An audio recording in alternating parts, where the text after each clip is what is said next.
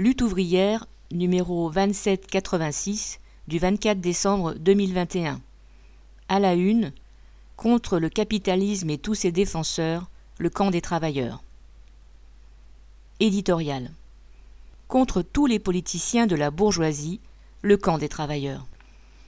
En plus de Mélenchon, de Roussel pour le PCF et de Jadot pour les écologistes, il y a maintenant trois autres candidats à la présidentielle qui se réclament de la gauche façon PS Hidalgo, Montebourg et Taubira. Cette dernière vient tout juste de sortir du bois et appelle à l'unité sur le mode guillemets, moi devant et tous derrière.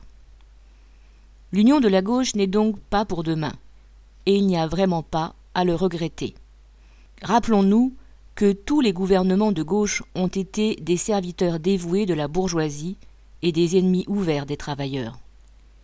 Pour parvenir au pouvoir, les politiciens de gauche sont capables de jouer aux anticapitalistes, et le PCF les a souvent aidés dans cette comédie électoraliste.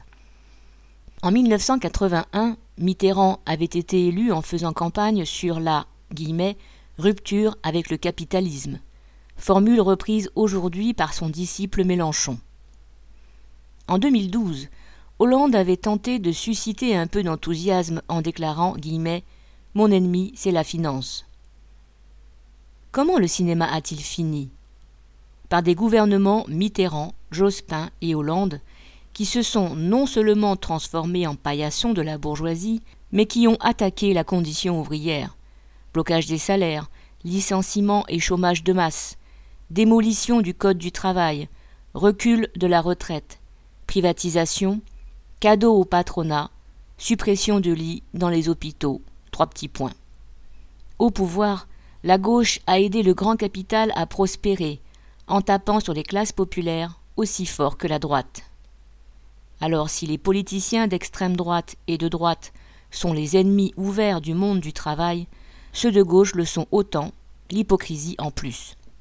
Tant que la situation économique de la bourgeoisie lui permettait d'accorder des miettes au monde du travail, la gauche pouvait entretenir le mythe d'une politique plus favorable aux exploités. Avec la crise, cette illusion a fait long feu.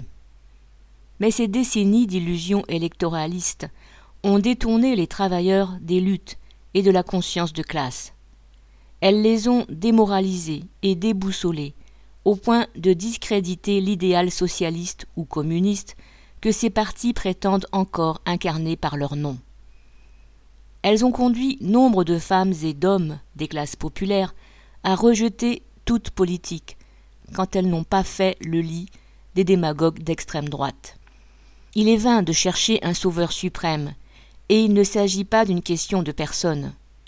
Il n'y a jamais eu de bon président de la République pour les travailleurs, et il n'y en aura jamais, parce que les élections ne changent pas l'ordre social. Elles ne changent rien à l'exploitation et au fait que la classe capitaliste domine l'économie et prospère en écrasant les salaires et en aggravant les conditions de travail. Elles ne changent rien au capitalisme, où il n'y en a que pour les profits, les dividendes et les cours boursiers. Les véritables maîtres de la société sont les Dassault, Peugeot, Bolloré, ce sont la bourgeoisie, les familles capitalistes. Les politiciens de gauche comme de droite visent à gérer ce système, et cela les condamne tous à se transformer en larbins du grand capital et en ennemis des travailleurs. Pour que nos intérêts de travailleurs soient défendus politiquement, il faut un parti des travailleurs qui se prépare non pas à gérer les affaires de la bourgeoisie, mais à la renverser. Il faut un parti prêt à être du côté des travailleurs et de leur lutte, quoi qu'il en coûte au patronat. Un parti qui affirme que le sort des travailleurs et de la société n'est pas dans les urnes, mais dépend de la combativité et de la conscience de classe du monde du travail. La situation exige que l'on s'affronte avec la classe capitaliste.